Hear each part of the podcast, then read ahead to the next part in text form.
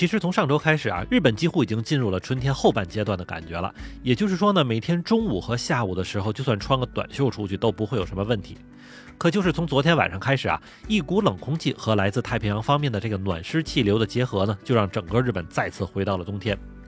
不过天气的骤变还不算是什么问题啊，只不过是这件事情再加上上周日，也就是十三号时候那场发生在福岛县外海的七点四级地震所导致的各地发电站设备故障，让日本对关东以及北部部分地区发出了首次的用电预警。那么这个预警似乎听上去不是什么事儿啊，但如果仔细研究起来，对于日本来说呢，可不仅仅是第一次面对这种情况的那种紧张，也是从深意层面呢揭示了日本长久以来对于能源紧缺的一种心情。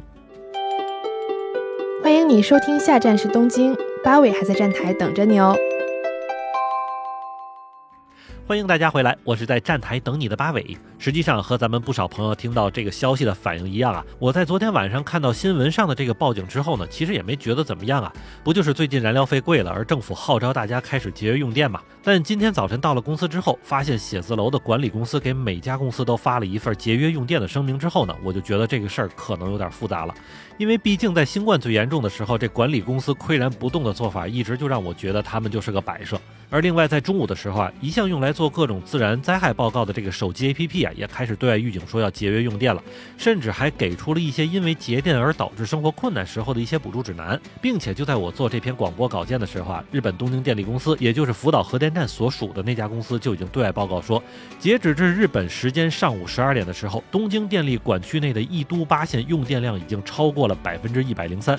换句话说啊，就是在关东地区以及日本北部的几个县内，民众的用电量已经超负荷了，而这将带来的结果呢，就是随时可能会出现大面积的停电。所以，综上所述啊，这一次日本新闻口中的首次用电预警还真不是小事儿。而实际上，按照东京电力方面的标准，当居民用电量已经超过百分之九十五的时候，就应该对外进行报警了。因为作为发电厂来说啊，东京电力需要保持的电量储备余量应该至少在百分之八以上才能算是安全。也就是说啊，从昨天晚上开始，东京电力公司的储备电力早就低于百分之五了，直到今天上午十二点的时候，就直接变成了负的百分之三。不过话说回来哈，这个东京电力公司也算是日本首屈一指的大型发电公司了，并且作为一个拥有过核电站的公司啊，怎么就在这个并非是用电高峰季节的时候出现了用电荒的事儿呢？而造成这个情况的最主要原因，还是发生在本月十三日时，福岛县外海那场里氏七点四级的地震。尽管说这场地震并没有引起海啸，但是持续的时间之长以及震感之明显啊，还是让这些被地震影响到地区内所在的发电站的设备都出现了损伤。另外呢，由于之前三幺幺大地震时福岛核电站出现的重大安全事故啊，让日本全境的这个核电站目前都几乎处于特别小心的运行状态，并且一部分核电站还都是在停机检查的状态之中。所以严格说啊，日本国内现在绝大多数的发电还是源自于之前的火力发电站和可再生能源发电。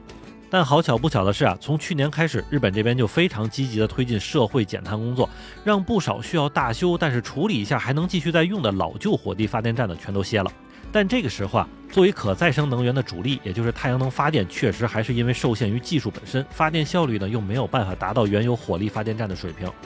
所以里外里这些事儿，再赶上这次的地震以及瞬间的降温降雪天气，就让日本自己在之前所有挖的坑全都显现出来了。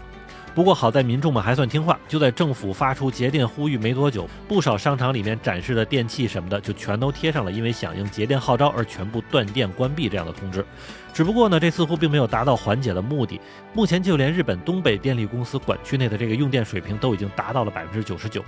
并且和咱们国家北方地区集中供暖的方式不同，日本国内呢并没有推行集中供暖的方式，所以呢这就让日本民众在到了冬天之后呢，基本就是靠空调、烧煤气或者烧一种叫做灯油的燃料为主。特别是在最冷的青森县啊、北海道这样的地方，单纯指着空调恐怕都不够，那么烧价格相对便宜的这个灯油就成了当地最重要的取暖方式。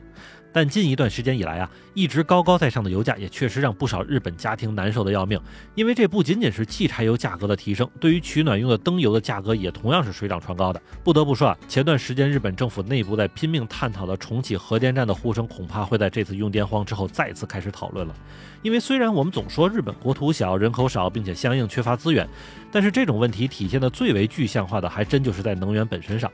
特别是在近期油价呀以及能源运输都出现了不小的问题的时候，日本本身能源短缺的痛点呢就显得愈演愈烈了。因为毕竟在日本本土境内啊，几乎是不存在能够支撑本国使用的各种能源形式，所以我们经常看到日本两大商会啊，一个是三井住友，另一个是三菱物产哈，他们在对外的能源类投资中都占着非常大的份额。其实这个目的就是在海外投资能源项目完成开发之后呢，能够将天然气啊、燃油啊等等这些物资运抵日本来进行售卖。而另一方面啊，日本十分钟情于燃料的使用，多少也是因为这个原因。毕竟在理论上靠水分解就能获得能量的方式呢，确实是十分适合不缺水的日本。而这也好像在可再生能源的发展之中，日本向来是非常积极的，并且对于类似太阳能等等这种不必依靠进口就能够获得的能源是十分的喜爱。不过啊，这次用电荒着着实实的再次把日本打回了现实啊，所以恐怕在解决了这次用电危机之后，日本可能还是会重提对核电站的使用考虑，哪怕这种考虑是在准备承受地震对于核电乃至自身毁灭影响的前提之下。那么好，感谢大家收听下站是东京，我是在站台等你的八尾。